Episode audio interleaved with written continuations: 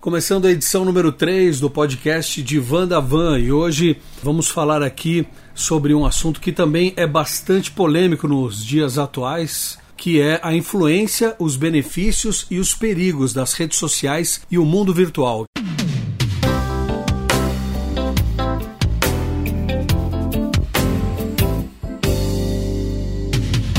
Quem conversa comigo é a orientadora comportamental, escritora Vanessa Obermiller. Tudo bem?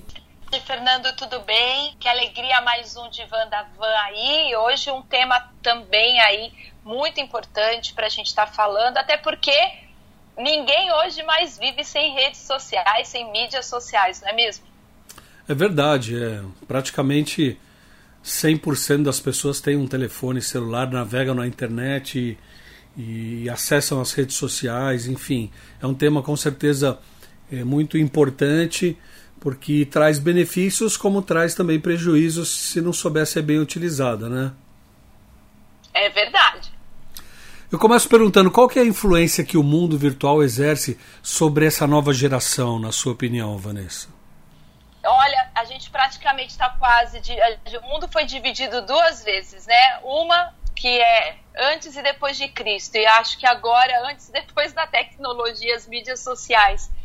Praticamente nós, né, é, como você bem colocou no início, todos nós hoje, de alguma forma, direto ou indiretamente, temos contato, estamos debaixo sob a influência. A primeira coisa que a gente pensa, Fernanda, é se a tecnologia ela é boa ou ruim. E se eu fizesse essa pergunta agora, a gente abrisse aí para os ouvintes, né? De 10 pessoas, eu obteria 14 opiniões diferentes. Na verdade, não obteria nem 10. obteria tantas pessoas falando e pensando diferente, porque é uma questão complicada. E, e, na verdade, difícil acompanhar todos os aspectos novos, as inovações nos estilos de vida que a tecnologia trouxe. A geração de hoje, ela é nativa digital. Eles nasceram dentro dessa realidade e a dominam. Então, não é difícil ver como a mídia social se tornou uma parte importante na vida não só dessa geração, como também da próxima.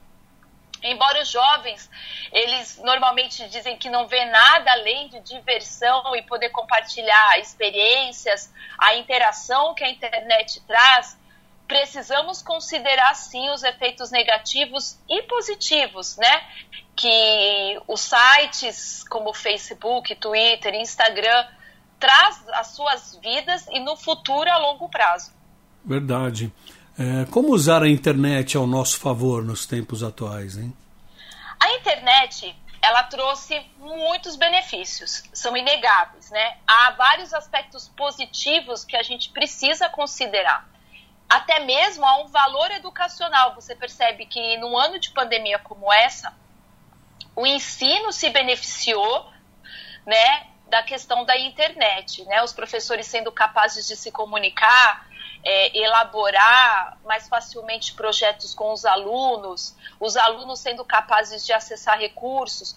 Quase 60% dos alunos usaram as redes sociais e usam para discutir tópicos educacionais os jovens eles também né, acabam ficando mais expostos a, com relação às mídias sociais com questões pertinentes mundiais.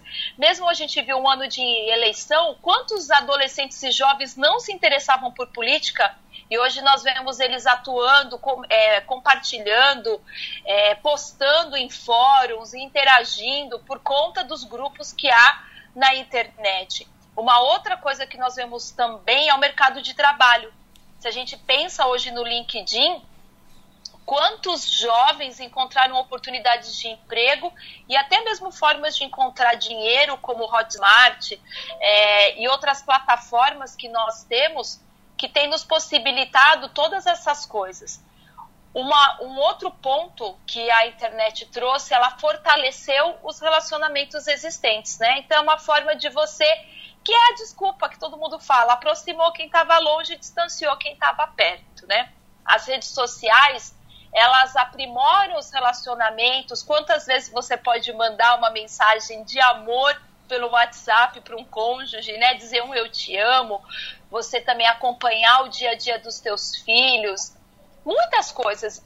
além de que quantas pessoas encontraram uma voz. Se você pensar quantas pessoas tímidas não se comunicavam e hoje você nem acreditaria que são pessoas que na realidade não conversam e que no mundo é, digital são celebridades.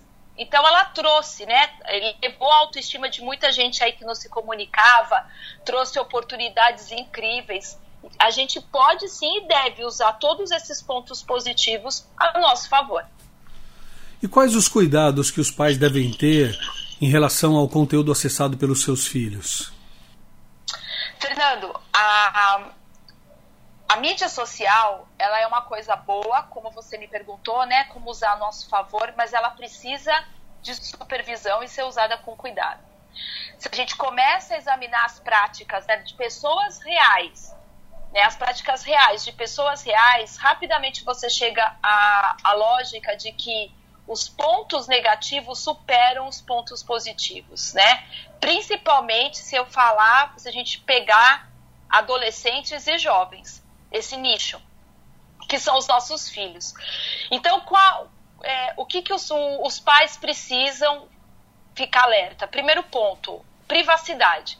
Para começar, há um princípio básico que todo pai tem que alertar o seu filho, que tudo que você coloca numa rede social, numa mídia social, nada do que você faça é privado. É de fato privado. Então, esse conceito precisa ser trabalhado. Não existe privacidade na internet. Outro ponto é realidade, você trabalhar a questão da realidade virtual versus a realidade real. Por quê? Depois que as pessoas elas é, fazem seus logins né, nas suas contas sociais, muitas delas assumem uma outra personalidade. Então, ela é uma coisa no ambiente de trabalho, na escola, e na rede social ela é outra pessoa. Então, trabalhar essas questões, né? A realidade virtual versus a realidade real. Pais precisam trabalhar também o ponto do narcisismo na internet. Porque internet, as pessoas só revelam o seu melhor lado. A gente posta as melhores fotos, a gente compartilha os melhores lugares. É, nós temos uma tendência a expor o lado mais atraente da nossa vida. E isso rapidamente pode trazer dentro da sua casa comparação, ciúmes, conflito, inveja, baixa autoestima, questões que depois vão né, se agravando. Em última instância, até mesmo depressão, porque as pessoas parecem que estão sempre aquém né, de um padrão. Então, isso também precisa ser trabalhado. Eu não sei se você sabe, mas a dismorfia né, que é um termo recente, que as pessoas que ficam todo tempo né, postando foto com os filtros hoje estão lotando os consultórios de cirurgia plástica porque elas querem ter a aparência que elas usam no filtro, porque não se aceitam mais como são. Então os pais precisam trabalhar porque adolescentes, eles estão buscando referenciais, por exemplo, né? Um outro ponto é o não envolvimento. Por quê? quanto mais os nossos filhos, os adolescentes, os jovens passam horas do seu dia, né, digitando mensagens, ao invés de ter conversas de fato, olho no olho, né, você sentar de frente para uma pessoa interagir, é, começam a, eles estão sofrendo de distúrbios de habilidades básicas de comunicação, sociais de comunicação, não conseguem mais conversar. Você reúne essas pessoas, né? Você faz uma reunião, você senta com os teus filhos, não tem assunto, não tem papo, não tem conversa, não tem uma identidade familiar. Então, isso também é algo muito sério. Um ponto seríssimo também é o comprometimento do cérebro. Porque cada vez mais os designers de dispositivos móveis, eles sabem como o cérebro funciona. Então, os nossos dispositivos hoje, existe uma teoria, até mesmo, por exemplo, que alguns é, celulares são feitos para criar um vínculo emocional. E percebe como isso é sério, porque a superexposição cria um, um, esse uso excessivo, vai criando dependência prejudicial se tornando realmente viciante, interrompendo uma rotina saudável, privando o sono, diminuindo o seu foco, a sua capacidade de atenção.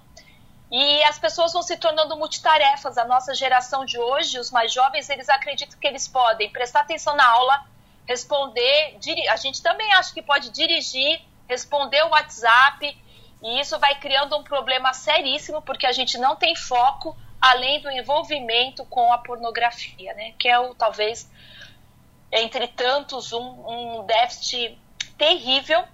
E no caso dos pais, Fernando, são os casos extraconjugais, porque hoje é, tanto quem lida com divórcio como quem faz aconselhamento sabe que a maior parte, infelizmente, dos casos extraconjugais é, começa em Facebook e Instagram.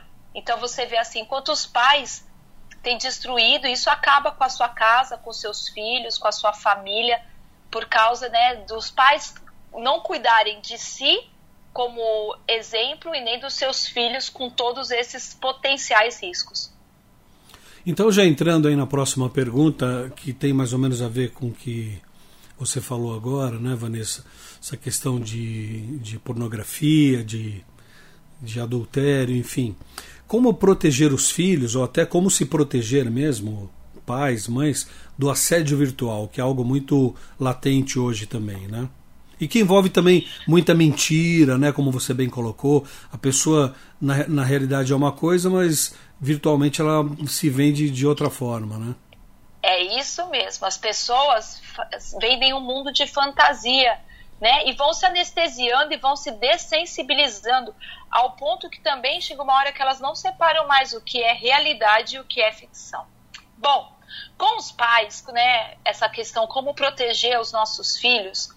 Primeira coisa, sabe aquele ditado? Faço o que eu falo, não faço o que é, faço o que eu digo, não faço o que eu falo. É nós precisamos entender que antes de você falar com seus filhos e estabelecer limites para protegê-lo, você precisa lembrar que adolescente tem faro para hipocrisia. Então, eles podem né, rapidamente dizer o quanto aquilo que você está querendo ensinar de verdade você pratica. Então, você precisa primeiro, faça uma autoavaliação. Pai e mãe, como você lida com as redes sociais. Se você tem um relacionamento saudável com as mídias sociais, depois que você mesmo tem controle sobre os seus próprios eletrônicos, você pode ensinar os seus filhos né, a trazer essa área da sua vida debaixo de governo, debaixo de controle. Uhum. Por quê? Porque os pais são a maior fonte de aconselhamento e a maior influência para que os filhos compreendam de que forma é adequado ou não o comportamento digital. Outro ponto, você precisa ser um pai educado e informado. Então você tem que conhecer os parâmetros de segurança, os recursos de filtragem. Hoje, né, você dispõe aí de muitos apps para fazer esse controle de segurança daquilo que é acessado, daquilo que é visto. Então, faça uso disso e decida, né? Seu pai, decida ser a mãe nós precisamos levar a sério, Fernando, a nossa responsabilidade pessoal de proteger os nossos filhos. Compete a nós, como por exemplo também de predadores sexuais, das armadilhas da cultura, da mídia social, do cyberbullying. Então, não tem problema nenhum a gente ter dentro de casa filhos entediados. Hoje a gente vê uma geração também de pais que parece que não consegue lidar com o tédio dos filhos. Ter tédio faz parte em algum momento da nossa vida a gente não tem o que fazer. Então, né, porque às vezes os filhos falam assim, ai, eu vou ficar aqui no celular porque eu não tenho o que fazer, o tédio não mata. E ele pode ter até criar você com isso também, ensinando que faz parte da vida, você tem o benefício de forçá-los a encontrar outras coisas para fazer, além de ficar nas redes sociais, né? E impor limites de idade razoável para o uso. Ninguém menor de idade né, deveria ter permissão para ter conta no Facebook, no Twitter ou no Instagram. Né? Então, nós, como pais, precisamos ter essa responsabilidade de construir um relacionamento saudável e forte com seus filhos, porque os, os, nossos filhos eles têm um desejo desesperado por relacionamento íntimo e conexão com outras pessoas. Então você precisa ajudar os teus filhos a desenvolver esse sentimento de pertencimento, não através de mídias sociais, mas dentro do seu lar.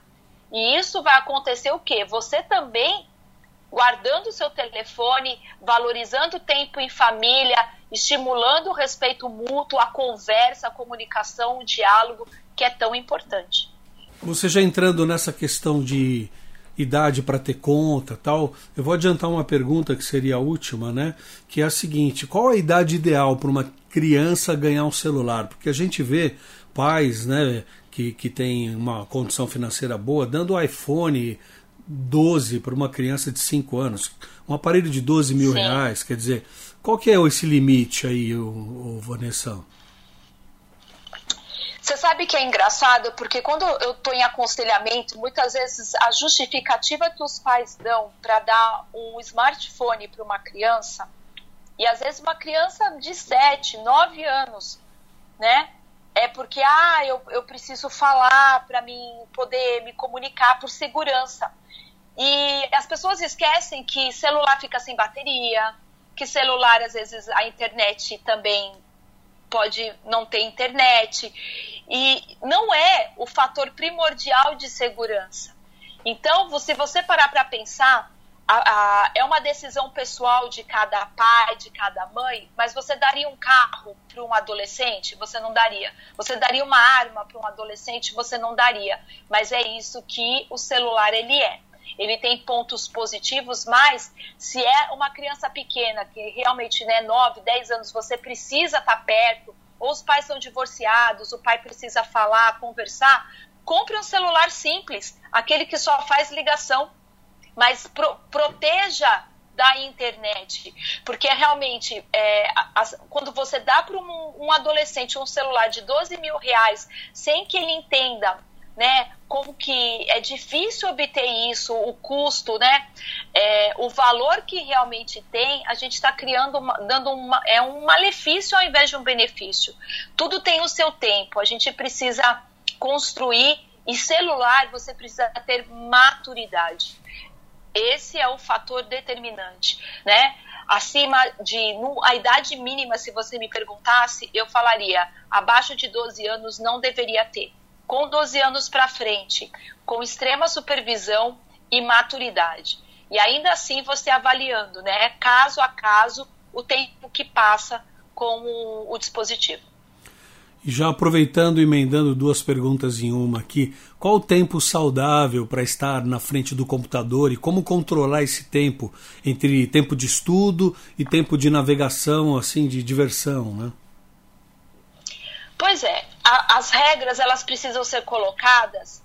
É, a minha avó já dizia, né? O combinado não custa caro.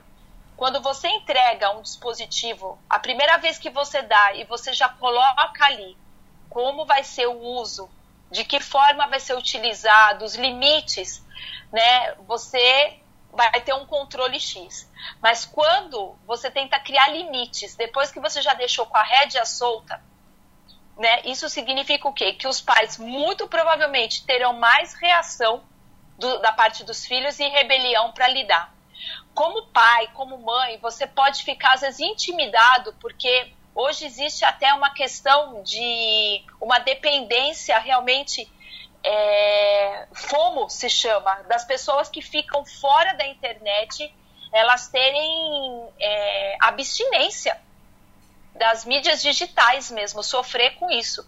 Então é fácil contornar os limites, né? Você tentar dedilhar, mas para o bem da sua família, aprenda a ser firme, ser forte mesmo quando seus filhos ficam irados, porque você está ali trazendo a rédea, estabelecendo é, os limites saudáveis, coloque, né? É, celular, Fernando, precisa ser utilizado. Uma regra, por exemplo, que a gente utiliza em casa são áreas comuns. Ninguém fica com o celular trancado no quarto. Existe uma área comum. Então, todo mundo aqui, olha, a área comum é a sala da nossa casa. Todo mundo pode ver o que todo mundo está acessando. Isso é uma, uma é uma dica que funciona muito bem você estabelecer dentro do teu lar. Isso é saudável até porque não faz bem nenhum você levar o celular para dentro do quarto, tanto por causa da luz azul como da radiação. Então estabeleça também metas realistas. E não deixa Quando você sabe e não deixa de ser uma cumplicidade entre a família, né? Sim, até porque, né, vamos é, evita as questões, as áreas de armadilha que a internet oferece, uhum. tanto para os filhos como para os pais. Sim. Então isso é importante. Planeje é, o tempo de inatividade, né? Um dia por semana ninguém vai acessar nada. Então isso é uma dica bacana para você colocar aí na sua casa. O dia de que ninguém vai usar mídias sociais, a gente vai é, o Shabat, né, dentro de casa. Nós vamos ficar juntos, nós vamos desfrutar da companhia um do outro. Usa né, jogos de tabuleiro, vão fazer caminhada, uma refeição que ninguém, sabe, horário que a gente está na mesa, celular desligado, ou pelo menos silenciado. É, façam coisas juntos, criem esses hábitos, né? Ir à praia, passear. Quando planeja férias, vocês estão tirando férias também assim, olha, vamos limitar o uso para a gente ter esse tempo como família, como marido e esposa, né? Como com os amigos. Substitua por hábitos saudáveis como ler um livro Uhum. O, o livro cria inúmeros benefícios na tua mente, né? Então, tudo que possa te afastar por períodos, momentos periódicos, faça esse detox, que você vai colher benefício. O máximo, tempo saudável para todos nós, num, num computador ou com mídias sociais, o ideal são três horas por dia. Quem trabalha com computador de 40 em 40 minutos, você precisa parar né, olhar assim para o horizonte para que você possa também é, desconectar um pouco e, e, colher alguns benefícios. Então, é, nesse período de pandemia, por exemplo, a gente vê uma dificuldade dos pais como mediar o estudo, o tempo de navegação e aquela questão que eu mencionei, eles estão multitarefas de mídia, né? Então, eles assistem TV, estão assistindo a aula, estão respondendo, precisa ser ensinado que o tempo de celular, o tempo de tela é um privilégio, e privilégio pode ser revogado a qualquer momento. Ensine o seu filho a fazer a lição de casa, primeira obrigação, depois a diversão. Desencoraje o seu filho, né, de tentar fazer atividades da escola e se distrair com outras coisas, a ter foco, falar que a produção cai. Isso é muito importante e esse tempo, né, de duas a três horas no máximo por dia. Pois é, e essa geração tem trocado as brincadeiras que envolvem atividades físicas, né? Como as brincadeiras de rua que é, a gente fazia antigamente, Verdade. Futebol, esconde-esconde, skate e tal tem trocado essas atividades né, que, que, que são importantes para o organismo, para a saúde, por videogames sedentários. Né? Então eu pergunto, até que ponto isso pode ser prejudicial para a saúde física e mental de uma criança e de um adolescente? Fernando, pergunta muito bacana. Sabe por quê? Porque realmente a gente colhe o ônus agora desse sedentarismo, nós nunca vimos crianças tantas sofrendo acometidas de sobrepeso, diabetes, ansiedade, coisas que, né, se você pega aí uma geração para trás, né, algumas décadas para trás, não existia, porque todo mundo brincava, é, corria, pedalava, andava de skate, patins, é, empinava pipa, jogava bola, como você mesmo disse.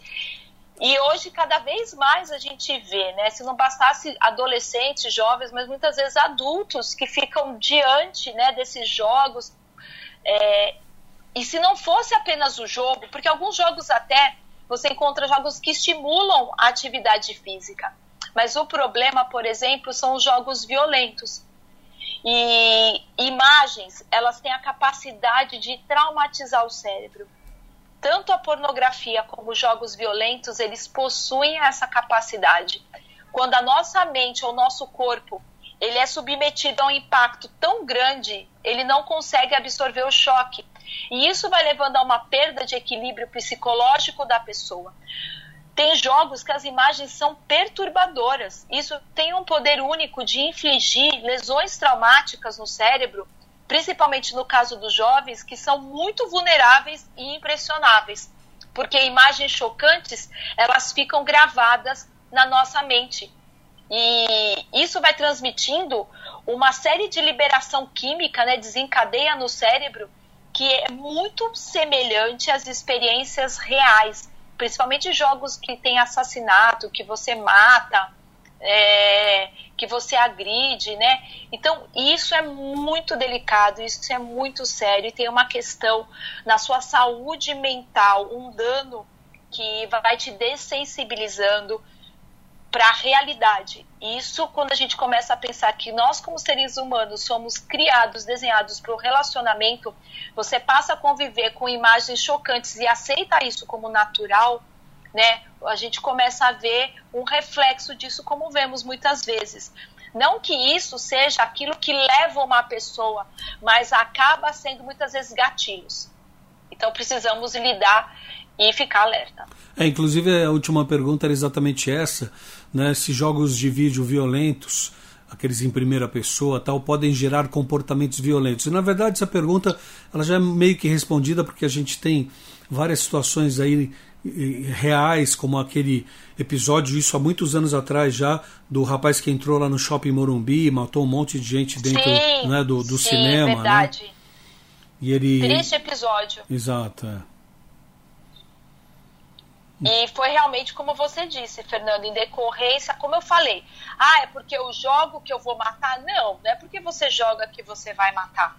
Mas aquilo trabalha de uma forma a te dessensibilizar ao ponto que o teu cérebro ele é bombardeado, existe um dano né, na questão da sua saúde mental. Então aquilo se torna um gatilho sim, e muitas vezes é, existe uma correlação quando você vai ver o caso recente que teve na escola em Suzano, o menino era praticante de airsoft, né? Sim. Daquelas armas, e provavelmente jogava e frequentava. Então você vê uma correlação, precisamos ficar atentos, com toda certeza.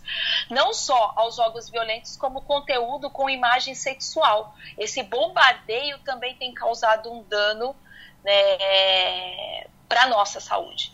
E para fechar, me fala sobre o cyberbullying ou cyberbullying. Muitas pessoas talvez não saibam exatamente o que é, né?